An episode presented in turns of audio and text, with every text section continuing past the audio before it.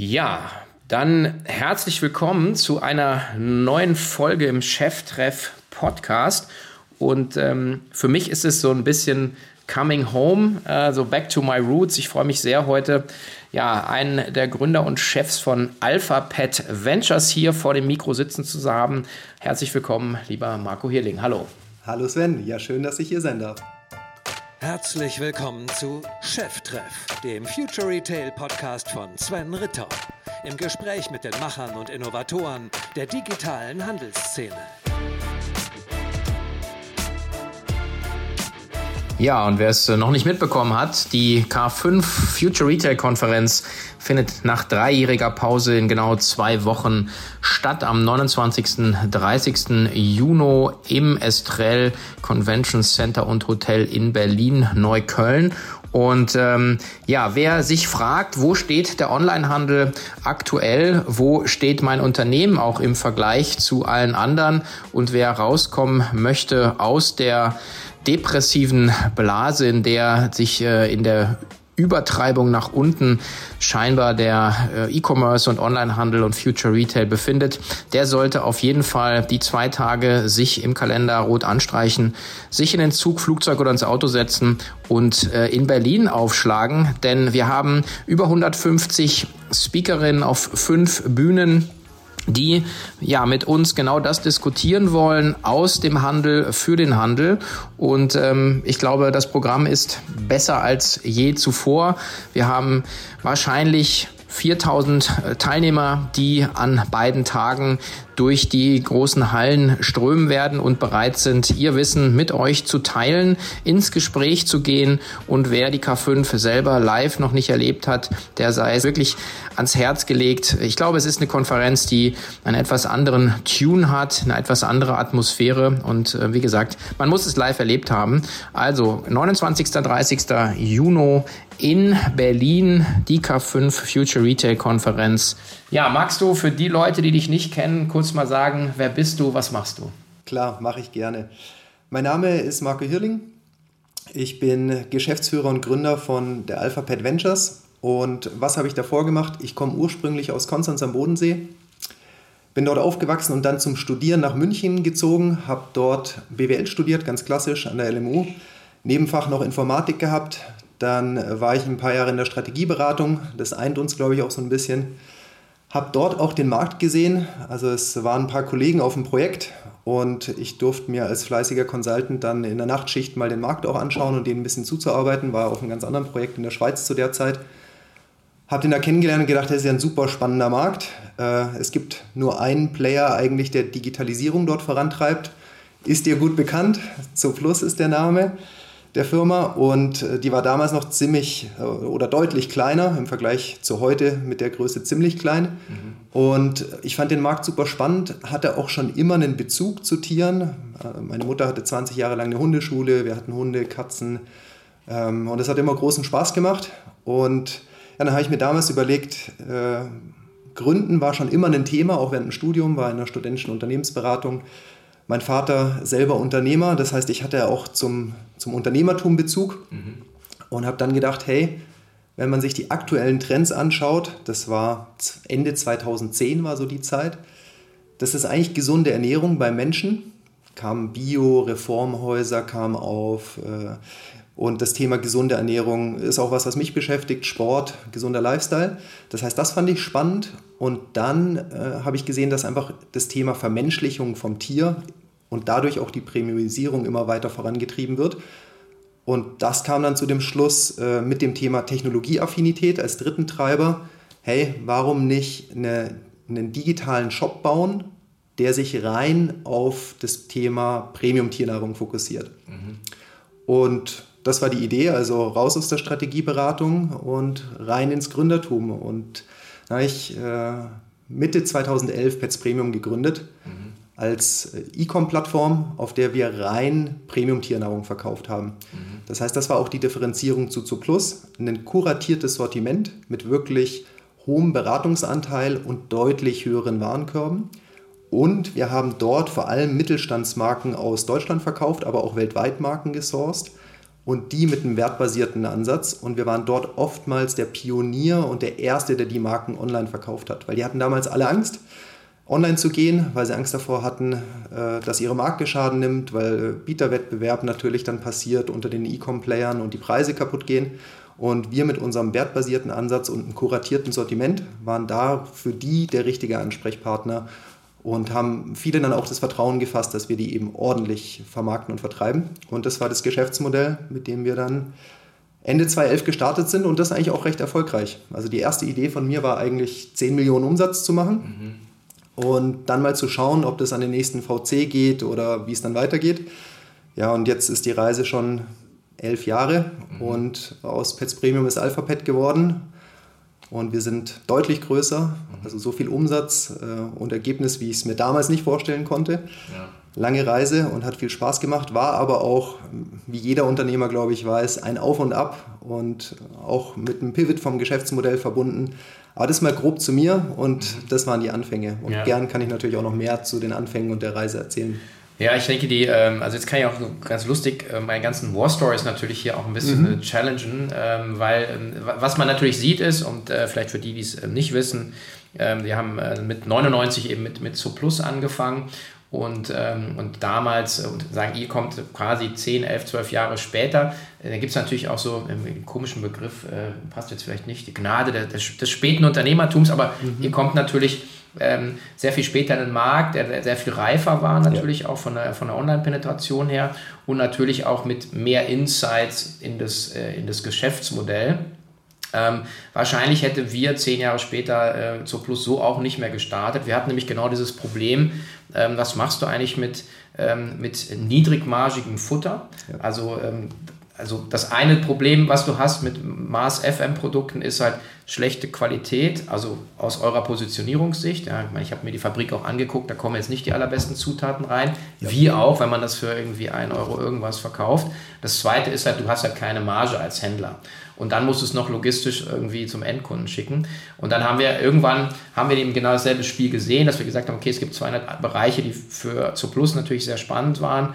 Das sind äh, Zubehörprodukte, Mhm. Ähm, und das Zweite ist dann, und äh, das, da sind wir eben bei eurem Thema, sind letzten Endes Premium-Futtermarken, wo man natürlich ganz andere Margen hat, ganz andere Qualität, aber man hat dieselben äh, wiederkehrenden Kaufverhalten natürlich von Frauchen und Herrchen. Und, und das ist natürlich schon unternehmerisch, muss ich da schon einen Hut vorziehen, zu sagen, okay, man, du, ihr habt das erkannt und seid dann quasi ähm, auf diese, diese Nische gesprungen. War es immer schon die Idee, ähm, ähm, also als Händler aufzutreten, als erstes? Weil ihr habt ja jetzt, und da kommen ja. wir auch noch dazu, ihr habt ja viele ähm, Marken selber entwickelt, die ihr ja. jetzt auch führt. Ja, das war, also diese unternehmerische Leistung und, und Idee war am Anfang noch nicht da. Dass wir gesagt haben, direkt eigene Marken zu machen, das, das äh, kam später und war auch ein wichtiger Schritt. Und eigentlich aus den Gründen, die du auch schon gesagt hast, weil ja, Premium hat höhere Warenkörbe, hat dadurch bessere Unit Economics im, im D2C, hat auch mehr Marge und am Anfang hat das super funktioniert. Das heißt, von Anfang an war das Geschäftsmodell auf E-Com ausgerichtet und vor allem auf Premium E-Com. Und das Tolle ist bei Premium, dass die Kundenbindung sogar noch mal höher ist, weil der Kunde wirklich sticky ist zu der Marke. Und in den ersten Woran liegt es eigentlich? Vielleicht auch noch beim Produkt ja. dazu bleiben, weil ich glaube, dass äh, im, im, im, letzten Endes ist ja der Kunde das Tier, der Käufer ist halt ein Frauchen Herrchen. Ne? Genau. Also genau, der, der Kunde ist das Tier und der Käufer ist, ist vor allem Frau, 80% Frauenanteil. Mhm. Und das ist, geht so weit, wenn jemand Premium kauft, dann beschäftigt er sich damit, was er kauft, weil er zahlt den dreifachen Preis. Ja. Mhm. Ähm, jetzt mal so grob gesagt. Und es ist wirklich ein besseres Produkt und das sieht man dann auch am Tier. Das heißt, jeder Tierhalter kennt es, der Hund, dem geht es besser, seine Verdauung stimmt, dem sein Fell ist gut, ja. der riecht nicht, mhm. der Atem ist gut und das liegt daran, dass er gesund und das Richtige ist. Und es heißt ja auch äh, im Volksmund so, ey, das riecht ja wie Hundefutter oder Katzenfutter. Ja, genau. Schlechtes Katzenfutter riecht wie Katzenfutter. Mhm. Wenn man von unseren Marken oder auch Premium-Marken, die wir vertreiben, Nassfutter aufmacht, das kann ich vor dem Abendessen aufmachen und meinem Tier geben, weil das riecht halt wie Hühnerfrikassee. Das riecht richtig gut. Mhm. Warum? Weil da Huhn drin ist. Ja? ja? Und nicht irgendwelcher Quatsch, Geschmacksverstärker, ja. tierische Nebenerzeugnisse. Also einfach also Sachen, die man da nicht drin haben will. als mhm. gesundheitsbewusster Mensch, der auch sein Tier gesund ernähren will. Und deswegen ist es so wichtig, Premium zu füttern, einmal für die Gesundheit vom Tier und deswegen wechseln die Leute auch nicht mehr. Das heißt, da besteht eine Markentreue und der Effekt, wenn man dann eine Marke wechselt, dass das Tier Durchfall bekommt, es ihm schlechter geht. Das will einfach keiner. Keiner will nachts aufstehen und mit dem Tier fünfmal raus. Macht einfach keinen Spaß. Ja. ja? Und auch den Effekt, das ist ja ein Familienmitglied, dass es dem schlechter geht, möchte man auch nicht. Und deswegen ist die Stickiness in diesem Segment so hoch und auch zur Marke. Weil ein Wechsel der Marke hat oftmals ein Risiko, dass es dem Tier einfach nicht mehr so gut geht. Und ja. das ist das Schöne an dem Segment. Ja. Da hilft dann auch äh, der Petersilienstrunk äh, in der Werbung nicht wirklich, macht es nicht besser. Aber die Frage war, wo ich jetzt reingekrätscht bin nochmal, ähm, also als Händler gestartet und dann sozusagen in dieser Markenentwicklung dann auch ja. seid ihr reingewachsen. Ne? Genau, wie sind wir dort reingewachsen und warum? Die, die ersten drei Jahre Pets Premium hat es eigentlich auch super funktioniert, Premium-Marken zu vertreiben. Warum? Wir waren der Erste oftmals und oftmals auch der Einzige in Deutschland. Und das führt natürlich dazu, dass man gute Margen durchsetzen kann, gute Preise und ein gutes Wachstum erzielt. Und so sind wir in den ersten drei Jahren von 0 Euro Umsatz auf über 10 Millionen gewachsen. Ich habe relativ früh, ich glaube so nach anderthalb Jahren war es, Reimann Investors an Bord geholt. Mhm. Das war auch super, äh, super Partner, haben uns dort äh, mit Wachstumskapital unterstützt, haben an das Thema Digitalisierung und auch an den Petfood-Markt damals schon geglaubt und sind auch heute noch an Bord. Und die haben uns auch in Richtung, also das muss man auch sagen, es gibt ja Investoren, die bringen Geld und andere, die bringen auch äh, so noch Leistungen mit rein. Und ich weiß noch, als wir die erste TV-Kampagne gemacht haben mit Pets Bremen, das war dann relativ früh, gerade so in der Zeit. Und da war zum Beispiel äh, der Yusuf Breschner von Reimann Investors, der war äh, mehrere Monate hier. Der kommt auch aus, aus der Beratung, Beratungshintergrund und vor allem Branding und, und äh, Marketingberatung auch und hat uns da zum Beispiel unterstützt. Und das ist gerade in der jungen Phase super wertvoll. Einen highly skilled äh, Person für mehrere Monate fast Fulltime zu haben, das ist in der Zeit einfach unbezahlbar. Und das war, war ein cooler Schritt und hat auch echt Spaß gemacht. Und was dann aber passiert ist, nach dieser Wachstumsphase und guten Positionierung, äh, Digitalisierung ist vorangeschritten, die Marken sind mutiger geworden und haben sich natürlich auch auf anderen Online-Plattformen äh, vertreiben lassen. Unter anderem dann auch zu Plus. Was passiert dann? Wettbewerb steigt, Marge geht runter und Wachstum flacht ab. Mhm. Und da standen wir dann vor der Challenge und haben gesagt, hey, äh, ich hatte so eine Liste mit 20 Marken, die wir exklusiv hatten, in Anführungszeichen. Manche vertraglich, manche nicht. Und ich konnte eigentlich fast jeden Monat eine runterstreichen. Mhm. Und dann weiß man, wenn man 20 hat, jeden Monat eine runter, das Spiel geht nicht mehr lange so.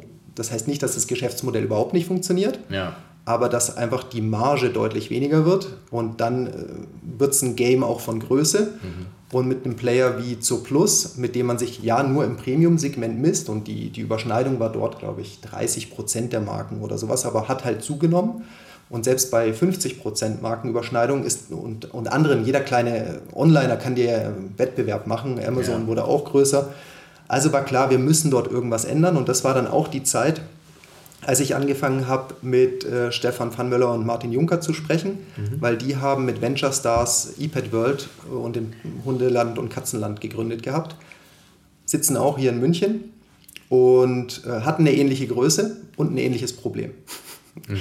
Und dann saßen wir zusammen und haben überlegt, okay, können wir gemeinsam mehr erreichen? Was bringt wer an den Tisch? Und haben dann den Merger gemacht. Das heißt, ich habe jetzt Premium mitgebracht und Reimann Investors als Investor. Die haben ePad World mitgebracht und Venture Stars, ihren Company Builder dahinter.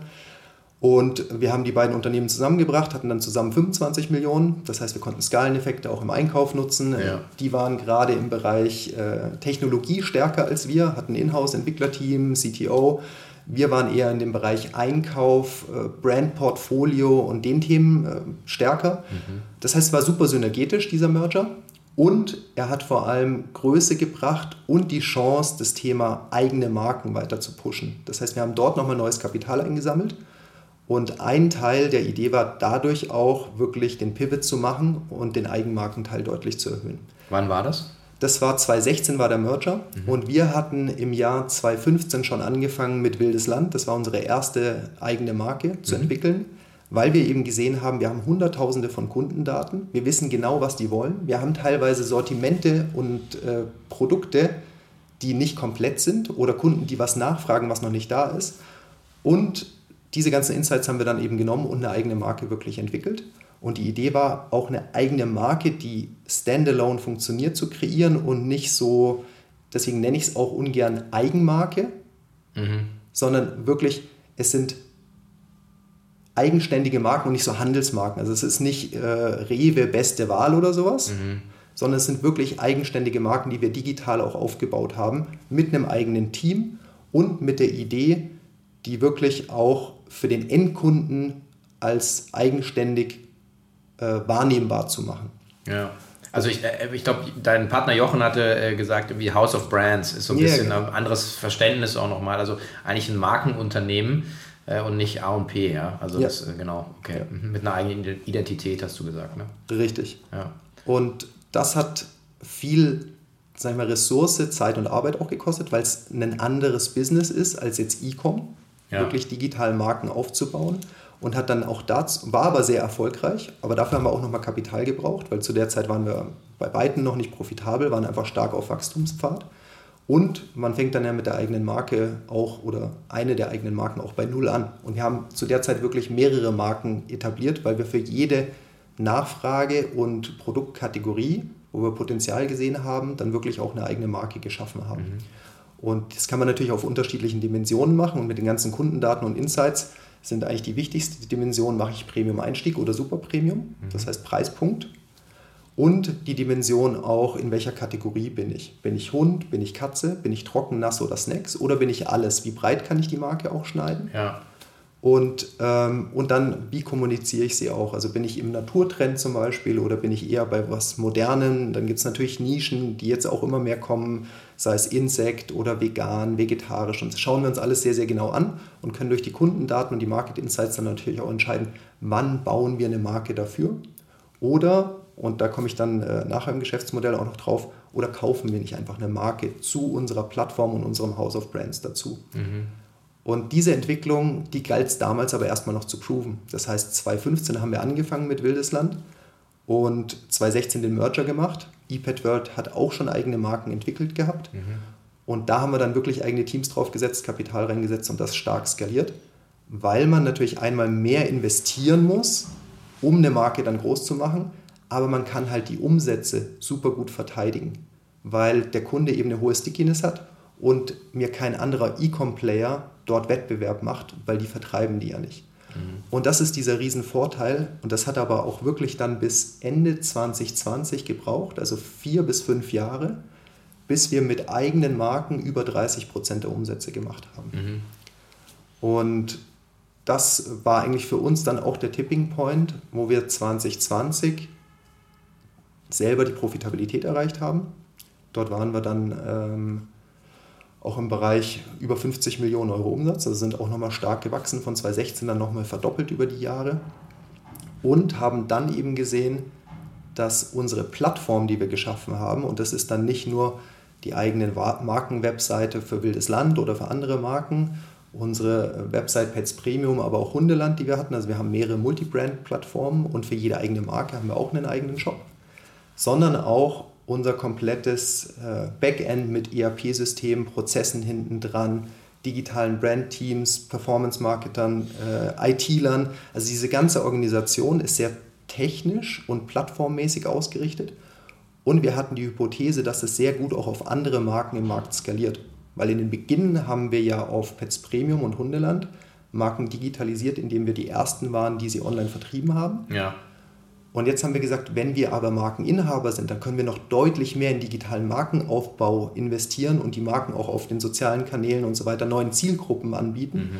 Und so kamen wir dann auf die Idee, eben Voiceblood, eine der führenden äh, Premium-Marken im Hundetrockenfutter-Segment zu akquirieren und unsere Pat Plattform darüber zu skalieren. Mhm.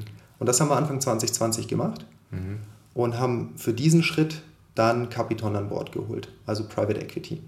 Und das war dann auch ganz interessant, weil wir waren als Alphapet gerade in die Profitabilität gekommen ja. und haben eine profitable Marke akquiriert.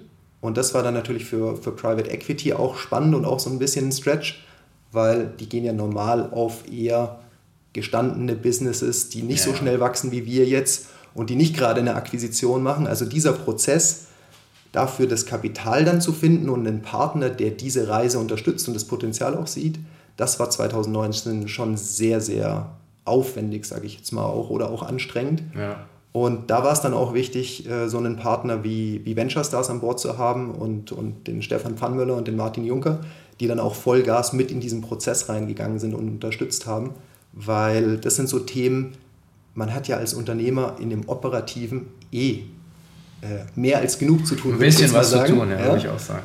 Und wenn dann so MA und Financing und die ganzen ja, Themen noch on top kommen, und es war ja eher ein komplexer Prozess, weil wir haben Target gesucht und Finanzierung parallel gesucht und mhm. haben das Ganze nicht nur über Equity, sondern auch noch über Debt finanziert. Das heißt, wir hatten eigentlich drei Themen gleichzeitig am Laufen. Und das war dann auch äh, super wertvoll, da jemanden zu haben, der Company Builder ist, der auch Erfahrung hat äh, im Financing. Also Venture Stars hat jetzt auch äh, äh, mehrere Fonds schon aufgelegt und macht das auch. Und da den Support zu bekommen, war dann auch super hilfreich ja. und die Unterstützung. Und da muss man auch sagen, äh, sonst wäre das so wahrscheinlich auch nicht möglich gewesen. Ja, ja und äh, mal gut, die, ähm, die PE-Kameradinnen und Kameraden, die äh, müssen sich ja auch ein bisschen in andere Segmente bewegen. Die haben ja extrem Anlagedruck. Ja. Das ist natürlich aber dann immer ein Problem, wenn sie dann auf, äh, sich auf Neuland begeben. Ich kenne sie ja auch der einen oder anderen Beiratskonstellation. Mhm. Ähm, ähm, insofern äh, gibt es da einen gewissen edukativen und erzieherischen Auftrag wahrscheinlich auf, auf, äh, auf unternehmerischer Seite. Aber vielleicht, wo steht ihr heute noch? Ähm, also wie viele Marken habt ihr jetzt im, im, Portfolio und wie viele Plattformen betreibt ihr? Ja, also die Alphapad-Gruppe und die, die Plattform ist dann zu einem House of Brands gewachsen.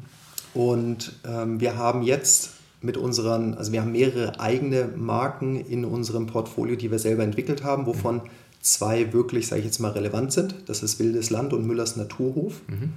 Warum sind die wirklich relevant? Die werden beide online bei uns vertrieben, aber auch im Multi-Channel-Vertrieb. Und das habe ich vorher ausgelassen, das, das erkläre ich vielleicht noch kurz. Mhm.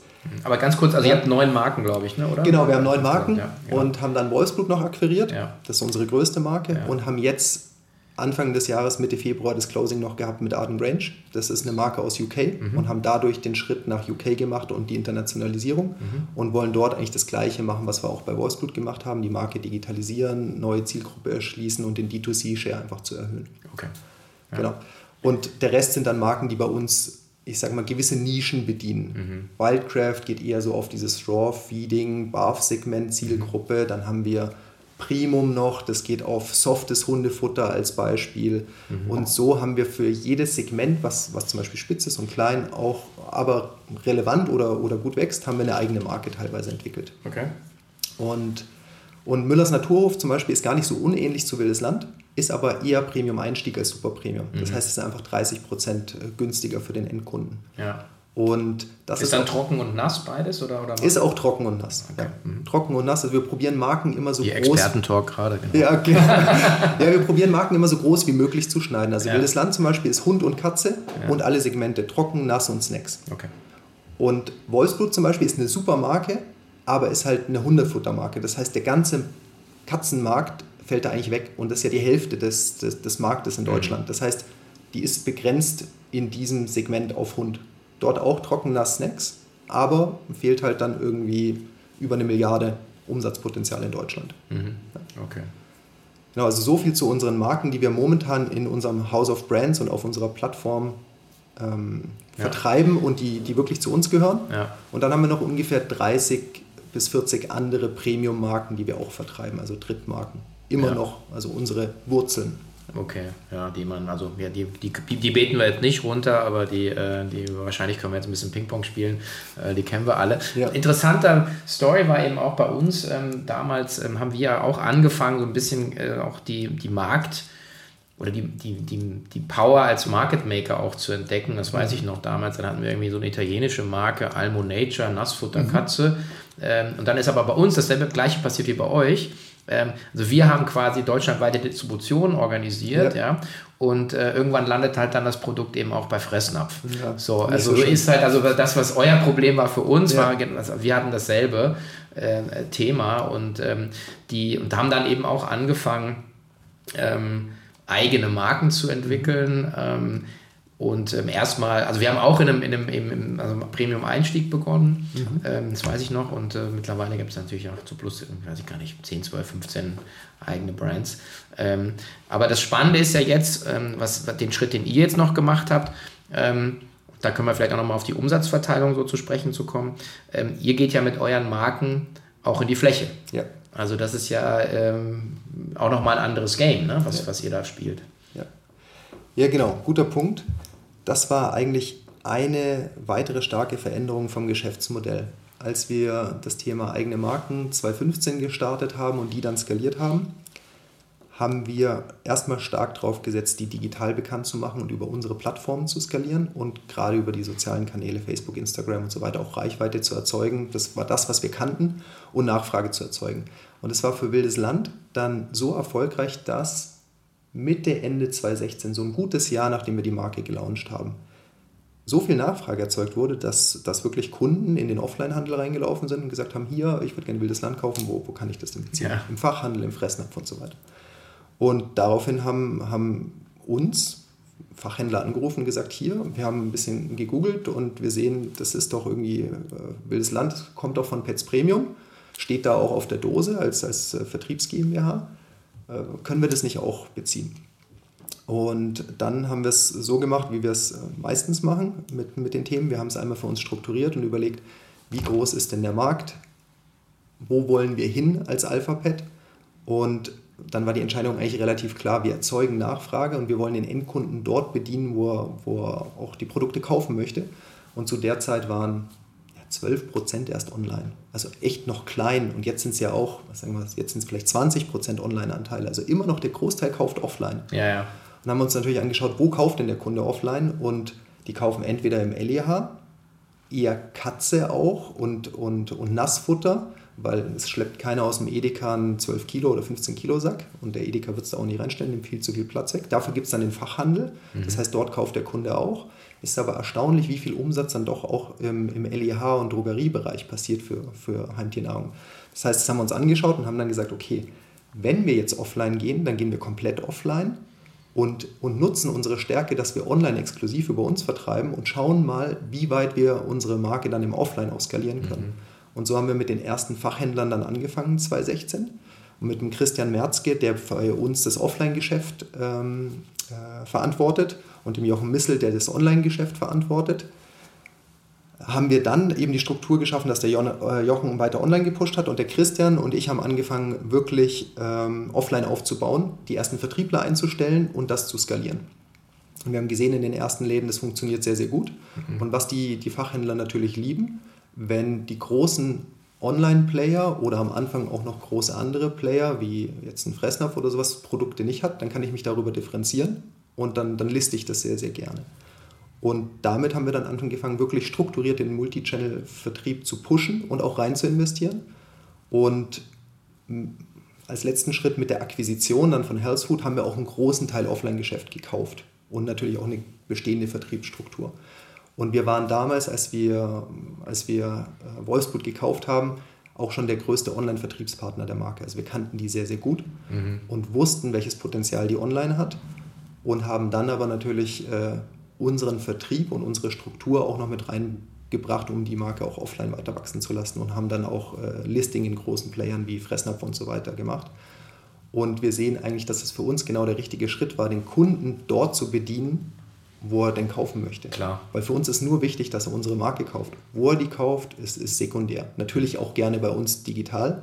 Aber wenn der irgendwie kurzfristig was braucht und ihm den Tag Delivery doch zu lang ist, ja gut, dann soll er halt beim Fressnapf vorbeifahren oder beim Fachhändler oder ja. zum Teil auch ähm, im, im Edeka oder DM und so weiter da sind wir einer der wenigen Player, die wirklich weit im Offline distribuiert sind. Also wir haben über 15.000 Point of Sales, die unsere Marken mittlerweile vertragen. Okay, wow. Und wie verteilt sich dann so die, beim Umsatz so D2C zu, zu sozusagen mehrstufiger Vertrieb? Ja, also wir sind äh, über 50% D2C mhm. und äh, ein bisschen weniger als 50% sind wir B2B. Okay. Das heißt, schon noch, äh, unsere Wurzeln sind da schon noch äh, stark drin und wir gucken natürlich, dass bei Marken, die wir akquirieren, wir auch stark das D2C-Thema mit reinbringen. Also das ist ja auch unsere Stärke, Digitalisierung und den Endkunden direkt zu bedienen. Also jetzt auch unsere Akquisition in UK, da ist ein sehr geringer D2C-Anteil. Warum? Die Unternehmen, diese Mittelständler und diese Marken, die haben in der Regel nicht das IT-Know-how, die Plattform, die digitalen Marketer, ja. diese Teams fehlen. Und das ist ja auch ein großer Investor. Also wir haben es selber mal durchgerechnet. Als Marke also man muss schon irgendwie so 10, 20 Millionen Euro Umsatz machen, digital, damit sich das richtig lohnt, so eine IT-Infrastruktur. Äh, wir haben über 20 Entwickler, wir haben über 20 Leute im Online-Marketing, also insgesamt sind wir bei 200 Leuten ungefähr. Aber ihr habt ja quasi oben drüber die Alphabet Ventures, ist ja quasi dann eure Finanz- und Technologie-Holding, genau. die dann quasi diese, diese Services dann anbieten kann. Richtig, ne? und das skaliert ebenso schön, ja. weil wir nicht für jede Marke mhm. nochmal diese Infrastruktur brauchen. Und ja. das macht dann natürlich auch, auch Spaß und ähm, bringt uns auch nach vorne. Und jetzt steht bei uns auf der Agenda genau dieses Thema organisches Wachstum weiter voranzutreiben, nicht nur in der Dachregion, sondern auch in Europa. Also Internationalisierung ist Also jetzt Thema. aktuell seid ihr Dach vor allen Dingen schwerpunktmäßig, ne? Wir also sind vor der genau. Akquisition genau. von äh, Arden Grange heißt Arden Grange, genau. Ja, ja. Ja. Sind wir Dach und mhm. damit jetzt auch UK. Und das war jetzt äh, der erste Schritt in Richtung Internationalisierung. Gleichzeitig machen wir aber auch organisch in der Internationalisierung dieses Jahr große Schritte. Mhm und ähm, sind weiterhin akquisitiv. Also das heißt, wir gucken einfach, welche Marke passt am besten zu uns und wo können ja. wir auch wirklich Synergien heben. Ja. Und ähm, ja, ja, da haben wir noch einiges vor in den nächsten Jahren. Ja. Ich meine, das ist ja ein komplett anderes Game, was ihr spielt, ähm, wenn man so vergleicht, okay, ich bin, ich bin rein online oder ich bin äh, also als, als Marke ähm, irgendwie über mehrstufigen Vertrieb unterwegs, ja. bin ich ja total blind, was meine Endkundendaten äh, angeht. Ihr kommt ja aus dem, aus dem also rein digitalen, geht in mehrstufigen Vertrieb und könnt natürlich das Spiel auch ganz anders spielen. Das heißt, ihr habt auf der einen Seite 55% vom Umsatz, der glaube ich bei 130 Mio oder so liegt. Ne, hatte. Ja, dieses Jahr werden wir 150 Mio. Ja gut, also ist also jetzt, jetzt ja auch äh, also echt Volumen, ja. Mhm. Ähm, das heißt, du hast extreme Insights, die du dann ja auch wieder offline ähm, letzten Endes nutzen und spielen kannst. Also das, ähm, also wie, wie, wie verändert das das Spiel eigentlich auch nochmal im Markt für euch? Das ist schon eine starke Veränderung, vor allem für unsere Partner. Ja. Weil wir arbeiten jetzt, äh, um ein paar, ein paar Namen zu nennen, jetzt im, im, Drogeriebereich, zum Beispiel mit DM oder Rossmann oder auch mit Fachhändlern eben zusammen und, und Ketten, jetzt wie in dem Fressnapf. Und wir sind dann ein Partner, der sehr proaktiv ist. Weil wir sehen ja online, was bei uns super gut funktioniert, was sind die Topseller und sind jemand, der sehr schnell Produkte neu entwickelt und der sie auch mit dem Endkunden zusammen entwickelt. Das heißt, unsere Zyklen, bis wir eine Marke entwickeln oder ein Produkt entwickeln, sind, wenn wir schnell sein wollen, acht bis zwölf Wochen. Also wirklich extrem kurz. Mhm. Und dann gehen wir nicht auf, das muss jetzt perfekt sein, sondern wir gehen lieber auf ein bisschen breiteres Sortiment und probieren aus. Und wenn wir dann nach sechs Monaten sehen, hey, da gibt es zwei Produkte, die funktionieren einfach nicht so oder die Kunden haben da Feedback oder ja, sie funktionieren nicht, dann nehmen wir sie halt wieder raus und tauschen sie ab und entwickeln was Neues dazu, was der Kunde möchte. Und wir machen auch regelmäßig Endkundenumfragen. Jetzt für, für die Marke in UK haben wir äh, jüngst 3000 Endkunden befragt und gesagt, hey, wie, was findet ihr denn super an der Marke? Was gefällt euch nicht so? Was fehlt euch? Also einfach diesen Kunden verstehen. Mhm. Und diese Informationen fließen bei uns in Produktentwicklung, aber auch in Brandmarketing und auch an unsere Partner. Das heißt, die kriegen von uns nur geprüfte Topseller-Sortimente, wo wir sagen, hey, das wissen wir, dass der Endkunde es möchte, das wissen wir, das funktioniert. Und wir geben auch an die unterschiedlichen Partner teilweise unterschiedliche Sortimente, dass sie sich einerseits differenzieren können, aber die auch zu ihrer, äh, sag ich mal, Vertriebsstruktur passen. Weil, wie gesagt, ein, ein Edeka wird einfach keinen großen Trockenfuttersack reinlegen, genauso wenig wie ein Drogerist. Da finde ich halt die 100 Gramm Katze Pouch. Ja? ja. Und, und in einem Fachhandel finde ich halt vielleicht eher die 800 Gramm Nassfutter Hundedose, die, die ein bisschen Value for Money bietet die finde ich jetzt auch nicht in dem, in dem Drogerist. Und so differenziert sich dann auch Fachhandel von, äh, von LEH. Mhm. Und insgesamt tut es aber der Marke gut, weil der Kunde unterschiedliche Bedarfe in unterschiedlichen äh, Läden bedienen kann. Und wir geben ihm eben die richtigen und performenden Sortimente. Und wenn wir sehen, irgendwas performt auch nicht, weil wir sehen ja auch, was wir in die, in die Läden reinverkaufen. Wir sehen nicht überall die Abverkaufszahlen, weil nicht mhm. jeder Händler und Partner so weit ist, äh, die Daten per se selber zu haben oder sie teilen zu wollen. So, so. Manche sind auch schon sehr weit und sehr gut. Und da sind wir sehr proaktiv und bringen eigentlich alle drei Monate Input und sagen, hey, wollt ihr nicht das noch aufnehmen, das trendet bei uns online, das wird super sein. Mhm. Oder wir sehen, das performt bei euch nicht so gut, haben wir hier eine Alternative. Und das ist für die sehr ungewohnt, weil normalerweise machen die ihre Category-Arbeit und machen das einmal im Jahr. Und ja. wir stehen so alle drei bis sechs Monate vor der Tür und sagen, hey, wir haben eine Idee oder wollt ihr nicht das machen ja. oder da sehen wir ein Problem und das äh, finden die teilweise cool. Manchmal ich würde jetzt nicht sagen, überfordert sie, aber ja. manchmal finden sie es auch nicht so cool, weil in manchen Bereichen sind wir jetzt auch nicht die führende Category, sondern halt eher so einen Anhang und dann ist es vielleicht auch manchmal ein bisschen nervig, wenn wir da mit neuen Ideen kommen. Ja, ja ich, also ich, ich finde es immer, also also aller Ehren wert, weil man natürlich auch schauen muss, das sind ja komplett zwei komplett unterschiedliche Geschäftsmodelle.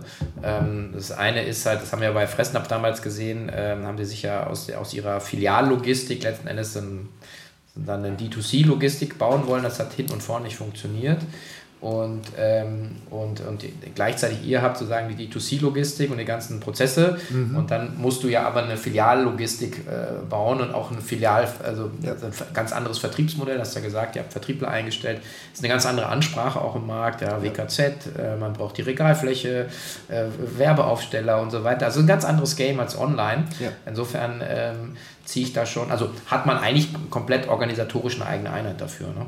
Genau, das war auch ganz entscheidend und das ist, glaube ich, auch ein großes Learning, was ich über die Zeit hatte. Wenn man was macht, was anders ist, muss man dem A die Relevanz in der Organisation geben und auch den eigenen Platz und den Raum. Mhm. Deswegen haben wir auch direkt 2016, als wir gesagt haben, okay, wir machen Multichannel, haben eine eigene GmbH dafür gegründet, die Premium Pet Products, die unter die Alpha Pet Ventures gehängt dafür einen eigenen Geschäftsführer reingenommen, der diesen Bereich verantwortet, mit einer eigenen PL, eigenen Budgets, weil nur dann funktioniert es. So nebenbei funktioniert es nicht. Man muss dort rein investieren und muss es wirklich aufbauen, weil es ist ja ein Unternehmen im Unternehmen. Es ist eben was ganz anderes. Und da mussten wir auch extrem viel lernen. Also das, das Einfachste war, unsere Produkte der eigenen Marken waren für den Online-Vertrieb ausgelegt. Das heißt, da kann man schöne Bilder zeigen und das ja. Produkt drin ist ja gleich, aber die ersten Säcke waren halt weiße Säcke mit Aufklebern drauf, wo der Endkunde dann erst, als der Sack bei ihm zu Hause ankam, gesehen hat, okay, das ist jetzt kein Hochglanz, super schöner Sack, das kann man sich als junges Unternehmen einfach nicht leisten für 20 Produkte, erstmal voll bedruckte Säcke und sich das ja. aufs Lager legen, das ja. ist einfach so viel Geld am Anfang gewesen. Und gerade wenn man iterativ sehr schnell Produkte entwickelt, ist das einfach ein riesen Kostenblock. Also probiert man das irgendwie zu streamlinen. Ähm, und das ist online ein super Vorteil. Ja, aber verkauf mal so einen äh, weißen Sack mit einem Sticker drauf dem Offline-Händler, der sagt, spinnst du, das kann ich mir nicht ins Regal legen. Das sieht ja einfach scheiße aus. Ja, ja, ja, und das war unser erstes Learning. Oh, wir müssen über unsere Topseller erstmal drüber gehen und müssen die offline verkaufsready machen. Und der erste Schritt war organisatorisch eine eigene GmbH weil die Offliner fanden es jetzt auch nicht so cool, den Anführungszeichen Online-Wettbewerber Pets Premium auf dem Produkt stehen zu haben als einen Verkehrsbringer. Ja. Das heißt, das haben wir separiert und dann haben wir die Produkte auch erstmal hübsch machen müssen und lernen müssen, dass nicht nur das Produkt, sondern auch das Tray und so weiter schön sein muss. Und da haben wir viel gelernt, aber das ist, glaube ich, eine unserer Stärken. Wir, wir probieren einfach, die Sachen schnell zu verstehen, vom Endkunden und den Partnern zu verstehen und dann möglichst schnell umzusetzen. Ja. Mhm. Vielleicht, auch vielleicht mit einem Mythos mal aufräumen, ähm, weil die, ähm, also als ich angefangen habe, und haben viele Leute geben das mittlerweile auch zu, sagen so, okay, die haben gedacht, ich habe irgendwas geraucht, weil ich irgendwie einen Job bei Berger aufgebe und ich fange jetzt an, auch über das Internet, was ja damals 99, muss man auch ja. sagen, eigentlich null vorhanden war, ähm, irgendwelche, irgendwelche Tierprodukte zu verkaufen. Ähm, als es dann funktioniert hat, kippte das natürlich mhm. Und dann haben alle Leute gesagt, ja, das ist ja klar, dass das funktioniert, weil das Tier muss ja fressen. Also mhm. man hat quasi repetitive Demand. Dann ja. habe ich gesagt, okay, wenn es jetzt so einfach ist, dann ist es halt so. Ähm, aber also es ist ja eine Schutzbehauptung, weil jeder natürlich erklären muss, warum man dann irgendwann erfolgreich ist. Ja. Aber für mich die Frage ist, ähm, wie viel Arbeit steckt denn da drin, auch den Kunden zu akquirieren? Vor allen Dingen, wenn man Produkte, die man nicht kennt, weil ich glaube, es ist ja nicht so, man stellt den man nennt sich Produkt aus, man stellt dann Fotos rein und äh, schießt und dann äh, macht man ein paar Google Ads und juhu kommt der Umsatz, sondern da steckt ja extrem viel äh, auch nochmal äh, D2C-Know-how auch dahinter, die, das ihr aufgebaut habt über die letzten Jahre, das eigentlich alle Onliner natürlich aufgebaut haben, aber vielleicht kann man da auch nochmal kurz mal reingucken, weil also das, das nervt mich ein bisschen persönlich, wie man merkt. ja, also da kann ich sagen, es war bei mir gar nicht so unähnlich, als ich aus der Beratung raus bin ja. und äh, mich dann äh, Freunde, Bekannte gefragt haben, hey, was machst du denn jetzt? Äh, was gründest du denn? Und ich so, ja, ich verkaufe jetzt Tiernahrung. Ja. Da war so, ja, witzig, nee, was machst du wirklich? Ja, ja, genau. ja, genau. und ich so, äh, nee, war eigentlich mein Ernst. Ja. Also das äh, war dann, ich glaube, die Branche war einfach früher nie so richtig sexy und, und auch noch unentdeckt, dass es so ein spannender Markt ist für die Leute, die jetzt nicht so einen Bezug zu Tieren haben. Die, die ein Tier haben, das sind ja doch viele in Deutschland, also jeder Dritte hat ein Tier, ja. die verstehen das. Ähm, aber äh, jetzt sage ich mal, das Beraterumfeld zu der Zeit fand das jetzt, äh, hat es nicht direkt verstanden. Und ja, es ist so, da steckt viel Arbeit drin und die hat sich natürlich auch gewandelt, das Know-how. Am Anfang ist es so, man baut erstmal einen Online-Shop auf, was jetzt vor zwölf Jahren auch nicht so einfach war. Einen funktionierenden Shop mit einem Backend, allen Zahlungsmethoden, da gab es noch nicht die, die einfachen Checkouts, wo man jetzt mal alle Zahlungsmethoden mit einem Anbieter abfrühstücken konnte und kriegt auch noch coole Preise und einen Shopify-Shop, den man ja. in zwei Tagen äh, hinkonfigurieren kann und kann dann ordentlich verkaufen. Das war noch eine andere Challenge vor zwölf Jahren. Und nochmal zehn Jahre davor bei euch sicherlich nochmal eine ganz andere Challenge. Das heißt, erstmal dort dieses Know-how und die, die, den Shop aufzustellen, war, glaube ich, die erste Hürde. Dann mit Google Ads Suchnachfrage nach Premium-Marken auf den Shop zu bringen und das zum Konvertieren zu bringen, war zu der Zeit dann schon auch die erste Challenge. Das mhm. hat dann aber gut funktioniert. Die größte Challenge war dann sicherlich das Geschäftsmodell zu drehen, von uns auch zu erkennen, dass wenn wir jetzt so weitermachen, es jetzt nicht eine Einbahnstraße ist, aber nie so cool wird, wie man sich das als Unternehmer eigentlich vorstellt. Da stellt man sich ja ein stark wachsendes Unternehmen, was ein gewisses Profitabilitätsniveau irgendwann erreichen kann, ja vor. Ja. Und äh, stark wachsend war okay, aber das Profitabilitätsniveau war halt einfach ein Thema. Und dazu hat es den Pivot im Geschäftsmodell gebraucht. Und dann zu lernen, was es heißt, eine Marke digital aufzubauen. Und das, das setzt ja viel früher an mit erstmal Awareness schaffen für eine Marke und nicht, das ist ja Branding und nicht Performance Marketing. Also nicht, jemand hat schon einen Bedarf, eine konkrete Suchanfrage und die bedient man dann und die greift man ab, ist ein ganz anderes Game als in der Zielgruppe zu verstehen, wie kreiere ich Demand für eine Marke. Das sind ja. viel mehr Touchpoints äh, vorne dran. Also es sind ungefähr sieben bis zehn Touchpoints, die ich habe, bevor ein Kauf passiert, wenn ein Kunde die Marke noch nicht kennt. Und dann hatten wir ja auch gesagt, es ist ein eine hohe Kundenbindung auf die Marke im Premium-Segment. Das heißt, woher nehme ich denn die Kunden? Das ist einmal super, wenn ich da bin, aber wenn ich neu reinkomme, muss ich ja irgendwoher Kunden nehmen. Ja, was Markeneroberung, ne? Genau, und, ja. und da nehme ich ja dann von anderen Marken einen Share oder ich, zum Glück wächst der Markt, Heimtiermarkt wächst so 2-3% im Jahr, Premiumisierung und digital wächst aber stärker. Und das ist genau unser Hebel gewesen. Im Digitalen eine neue Marke im Premium-Segment mhm. war dann einfacher Neukunden zu generieren, weil da war der Wettbewerb noch nicht so hoch. Und so ist dann Wildes Land einfach auch sehr stark gewachsen. Aber das mussten wir natürlich auch erstmal lernen und ist auch bei uns in der Organisation ein ganz anderes Team. Wir haben einmal ein Marketing-Team, was das ganze Performance-Marketing und Digital-Marketing macht. Wir haben ein Offline-Sales-Team, was den Offline-Vertrieb macht, was auch ein anderes Game ist. Und wir haben unter unserem äh, CBO, Chief Brand Officer, haben wir die Brand-Teams, die nur Awareness schaffen und digitalen Markenaufbau machen. Mhm. Und da sind unsere Marken mit Wolfsblut und Wildes Land. Da messen wir immer Interaktionen, digitale Interaktionen auf Facebook, Instagram, YouTube, weil wir sagen, ähm, ein View ist uns eigentlich egal. Wie viele Views habe ich, wenn ich durchs Web surf? Da passiert aber nichts. Ja. Aber wenn ich interagiere, wenn ich like, share, kommentiere, dann habe ich ein Engagement. Und das ist eigentlich unsere Haupt-KPI fürs Brand-Team. Mhm. Ich will Interaktion Interaktion mit den Marken, weil nach der Interaktion kommt irgendwann der Kauf. Weil ich, ich, ich like oder kommentiere ja nur was, wenn ich ein gewisses Engagement habe. Und da probieren wir dann anzusetzen und zu sagen, okay, wie kriege ich diese Interaktion zu, zu einem Kauf? Und da sind unsere Marken im, im deutschen Bereich mit Wolfsblut, Wildes Land, aber auch Müllers Naturhof wirklich führend über die letzten Jahre. Mhm.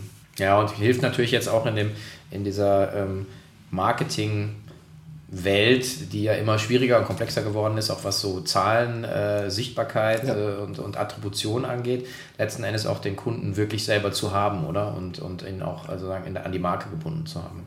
Absolut, ja, und, und das ist dann auch wirklich äh, ein Bombenjob, was der Jochen mit seinem Team macht.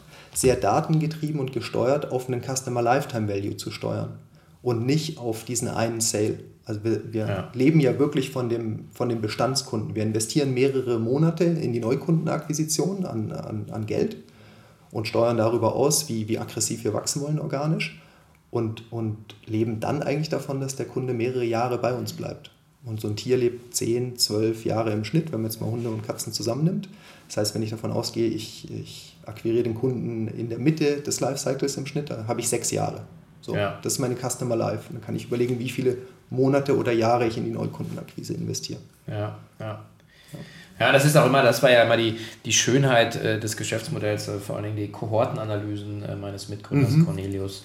Äh, da habe ich mich dran ergötzt, äh, haben aber viele Leute nicht verstanden. Vor allen Dingen der Finanzmarkt hat irgendwie, äh, das war ihnen zu kompliziert. Ja. Aber du siehst eben genau, dass diese, diese Kohorten zum Teil immer wertvoller werden sogar, weil du immer tiefer in diese Kundenbeziehungen reingehen kannst. Das wird bei euch wahrscheinlich ähnlich sein, dass die Leute dann sagen, ja okay, so ein geiles Produkt, Genau, ich merke es an meinem Tier äh, und dann kauft man eben, sagen die, wahrscheinlich die ganze Sortimentspalette oder die ganze Markenpalette, dass man sagt, okay, man probiert mal die Snacks aus, ja. äh, erweitert dann auch die Sachen und, und äh, ich glaube, das ist auch ein schönes, schönes Spiel und eine Win-Win für beide Seiten dann auch. Ne? Ja, absolut. Ich meine, der Kunde kriegt ein Top-Produkt zuverlässig von uns, auch im Multi-Channel. Das heißt, es ist auch verfügbar, wenn, wenn online mal zu lange dauern sollte oder ja. er irgendwo anders kaufen will. Und ähm, ja, und schenkt uns auch das Vertrauen dann eben in die Marke und wir profitieren davon und können deswegen auch rein investieren, weil uns eben kein anderer diesen Kunden jetzt online wegnimmt. Und das ist halt der Riesenmehrwert, ja, dass, ja. dass wir dort den Kunden wirklich ownen. Ja. Ähm, vielleicht Anekdote nochmal die Frage. Also ich habe es nur selber gemerkt bei uns im Büro. Also wir haben eine, eine Bürogemeinschaft mit einer großen Agentur äh, und da äh, habe ich das Gefühl, irgendwie, da sind jetzt sechs, sieben neue Hunde an den Start mhm. gekommen mhm. über die letzten drei Jahre. Habt ihr so einen, so einen Abtick auch gemerkt, dass einfach viel mehr äh, Leute sich nochmal ein Haustier zugelegt haben in den letzten drei Jahren? Ja, da hatte natürlich Corona auf der Nachfrageseite für uns einen positiven Effekt. Also ja. die Zahlen sagen ja, dass so fünf bis zehn Prozent neue oder mehr Tiere dazugekommen sind. Ja. Und das ist eigentlich so eine Generation. Wir hatten vorher über die Lebenszeit gesprochen, ein bisschen mhm. mehr als zehn Jahre. Und ähm, das ist so ein bisschen wie der Babyboomer-Effekt bei den Menschen, den es ja gab. Mhm. Und wir haben also eine Generation geschenkt bekommen on top durch Corona, weil die Leute zu Hause waren, im Homeoffice. Da war dann plötzlich ein Tier zu haben besser möglich. Und das verändert sich jetzt auch. Die, es muss nicht jeder wieder zurück ins Büro, fünf Tage. Und das ist ein positiver Effekt auf der Nachfrageseite. Und gleichzeitig haben durch Corona die Leute auch mehr digital gekauft. Das haben wir natürlich auch gesehen. Ja. Und von dem Trend profitieren wir, weil wir beides machen. Und uns ist uns eben, wie gesagt, eigentlich egal ist, wo der Kunde unsere ja. Produkte kauft. Die Erwartung bei euch ist es wahrscheinlich nicht so. Ich meine, es gibt halt Bereiche, die, die haben jetzt diesen äh, also vorgezogene Bedarfe, äh, Geschäfte geschlossen und so weiter. Und wir ähm, kann man ja halt überall sehen. Wir diskutieren das ja dann auch auf der K5, mhm. ähm, wo wir einfach sagen, wo steht eigentlich der Onlinehandel? Also aktuell wird er, glaube ich, sehr viel schlechter durch die Presse gejagt, als er, als er in der Substanz ist. Aber klar, die Zahlen im Vorjahresvergleich sehen sehr viel schlechter aus. Bei euch ist es ja so, es ist letzten Endes ein Produkt des täglichen Bedarfs. Ähm, da wird es jetzt wahrscheinlich, rechnet ihr nicht mit irgendwelchen großen Rückläufen, oder? Nee, sehen wir auch nicht. Also online performt ja. weiterhin Bombe bei uns ja. und das ist de, der Charme von unserem Markt. Es ist ein, ein Verbrauchsgut. Das Tier muss jeden Monat essen und so schwer es ist, die Awareness für eine Marke zu generieren und den Kunden erstmal auf dein Produkt zu bringen, ja. wenn man das geschafft hat, dann bleibt er dort. Und wie du sagst, durch Corona haben viele Unternehmen im E-Com geboomt und hatten das beste Jahr ever und fallen jetzt irgendwie wieder zurück und werden auch abgestraft, wenn sie gelistet sind oder, oder auch äh, teilweise vielleicht auch zu schlecht bewertet. Also ich glaube auch die Stimmung ist, ist eher negativ momentan ja. und vielleicht auch ein bisschen übertrieben negativ. Auf uns muss man jetzt sagen, ist es so, wir, wir haben 20, 30 Prozent Wachstum, was wir jedes Jahr planen, organisch. Und das halten wir. Also unser Jahr dieses wird deutlich besser als das letzte. Mhm. Und, und vor allem online. Ja. Das heißt, wir hatten eher in den Monaten eine Verschiebung durch Corona, wo es mal gepiekt hat, wo die Leute sich bevorratet haben. Aber das hat sich übers Jahr äh, total geglättet wieder. Weil wenn der, und das ist natürlich der Vor- und Nachteil, wenn der Kunde sich erstmal zwei, drei Monate Futter ins, in, in seine Vorratskammer legt, ja, dann kauft er halt irgendwie zwei, drei Monate auch nicht mehr, weil das Tier wird nicht mehr fressen. Ja, klar. Und was man dann schon sieht, der kauft dann vielleicht schon nochmal, weil dann eben Snacks kauft oder so ein bisschen oder vielleicht auch Zubehör. Aber das ist ja nicht unser Fokus und das sind auch nicht die Warenkörbe. Mhm. Und genau deswegen wachsen wir aber auch richtig schön konstant dieses Jahr, ja. auch gegenüber letzten. Ja. ja. Ja, organisch, glaube ich, äh, habe ich gelesen oder gehört, 20, äh, 30 Prozent. Dann habt ihr noch akquisitorisch was vor. Was ist denn so strategisch jetzt so, wenn man so weit gucken kann? Aber sagt mal so die nächsten zwei, drei Jahre für euch jetzt so die, die, äh, die wichtigen Schlagrichtungen? Also Internationalisierung, hast du, ja. glaube ich, schon gesagt. Ja, genau. Also unser, unsere Plattform, die wir jetzt aufgebaut haben und wo, worin jetzt ja über zehn Jahre Arbeit stecken, die jetzt eigentlich wirklich zu hebeln in Europa. Das ist unser, mhm. unser, unsere nächste Aufgabe. Das heißt, organisch in unseren Kernmärkten weiter stark wachsen, ist klar. Äh, Märkte international organisch auch zu erschließen mit unseren bestehenden Marken und Plattformen. in UK haben wir eine Akquisition gemacht. Es gibt aber auch noch spannende andere Märkte, wo wir uns äh, umschauen und wir haben, haben ein eigenes Business Development Team, was eigentlich nur eine Sache macht und das ist MA. Das sind bei uns vier Leute mittlerweile, ähm, neben mir und dem CFO, die das Thema treiben. Das heißt, wir haben eine volle Pipeline und schauen uns dann natürlich um und gucken, wer passt zu uns und wollen dann nicht nur in UK, sondern auch Frankreich, Italien, Spanien, die ganzen großen Märkte, die Nordics. Da ist noch sehr viel Raum für Wachstum und für Premium-Marken. Und wir sehen überall das gleiche Thema, Digitalisierung, Premiumisierung. Und das ist das, was wir gut bedienen können. Und das ist ja auch unsere Vision. Wir wollen gesunde Tiernahrung im Mainstream etablieren. Mhm. Das heißt, überall dort verfügbar machen, wo der Endkunde ist. Und jetzt haben wir die in Dach schon, glaube ich, einen großen Schritt gemacht. Und jetzt äh, wollen wir den nächsten Schritt in Europa machen. Mhm. Klingt auf jeden Fall nach einem Follow-up-Gespräch. Ähm, vielleicht zum Abschluss ähm, immer die, die Frage, wenn du ähm, zurückreisen könntest, so zehn Jahre oder meinetwegen an, an, an einen Zeitpunkt, meine 2015, 2016, und ähm, Erkenntnisse, die du jetzt über die letzten Jahre gewonnen hast, im früheren Marco zurückspielen könntest. Und es geht nicht um Fehlervermeidung, mhm. das brauchen wir alle, ähm, und es geht nicht um Aktientipps oder so, aber so ein, ja. was, was vielleicht die Qualität deiner Entscheidung ein bisschen beeinflusst hätte, im positiven Sinne. Gäbe es da was, wo du sagen, das hättest du gerne ein bisschen früher gewusst äh, oder erfahren oder erlebt? Ja, ich glaube, man reift ja über diese Unternehmer-Journey und, und am Anfang, so war es zumindest bei mir, ist in vielen Bereichen, weil man sie einfach immer das erste Mal macht, auch viel Unsicherheit.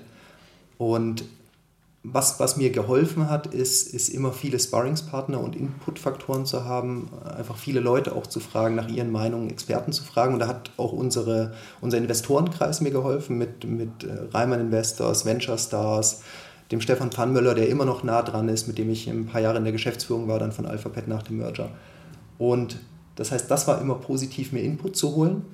Dann aber auch früher konsequente Entscheidungen zu treffen. Das war, glaube ich, das, was ich am Anfang immer ein bisschen zu spät auch gemacht habe. Da ist man noch nicht so weit und so selbstbewusst, dass man sagt, ja, ich weiß jetzt, dass es richtig ist und dann treffe ich diese harte Entscheidung auch. Gibt es ja auch äh, Bücher drüber, Horowitz, Harting, About Hard Things und so weiter. Das ist schon was, was, was wahrscheinlich viele Unternehmer teilen. Schnell, konsequent Entscheidungen dann auch zu treffen, auch wenn sie hart sind. Das hätte ich früher öfter machen können und das wäre dann sicherlich auch gut gewesen.